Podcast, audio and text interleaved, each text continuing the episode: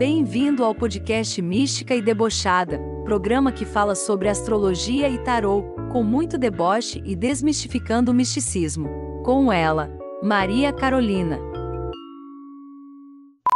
Ariano, vou começar por você. Relaxa.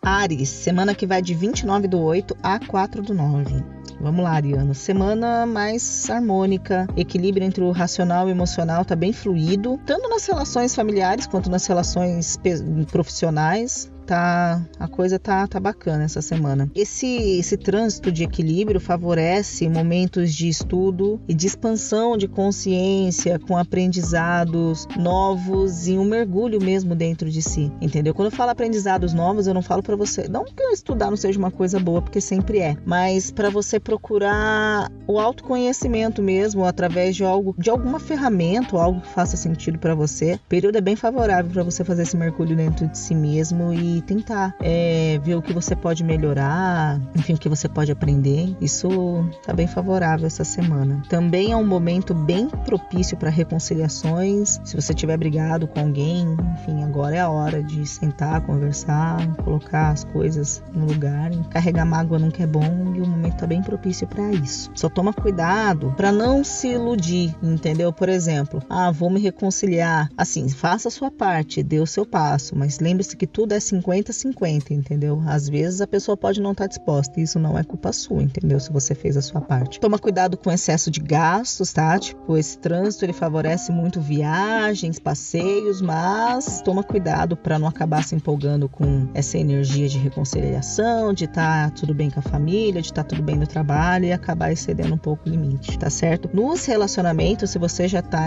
já tem um parceiro, já tá numa relação aí, é, é o momento de reavaliar algumas situações sabe aquelas coisinhas do dia a dia que a gente vai deixando para depois, para não brigar, para não ficar chato? Então, agora é hora de sentar com o parceiro e falar: então, amigo, tem algumas coisas, entendeu? E aí falar. Aproveita essa fluidez e esse equilíbrio que tá rolando essa semana para colocar essas coisas aí à tona, entendeu? E não ficar guardando muita coisa dentro de si. Se você estiver solteiro, vai aparecer alguma coisa ou outra, mas nada de sério, só para você ficar ciscando mesmo tá certo? Então é isso, gente. Eu vou agora tirar a carta do tarô pro signo de Ares.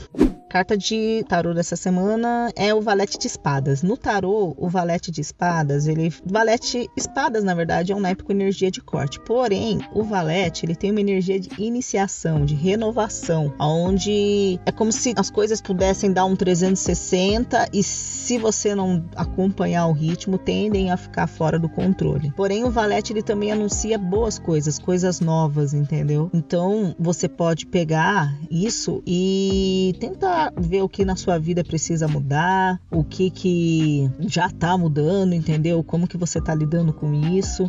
Do lado negativo, essa carta também fala sobre imaturidade, falta de paciência. Então toma cuidado com isso também, entendeu? Fica o conselho. Tá certo, gente? Então é isso. Espero que faça sentido. Até a próxima semana. Beijo.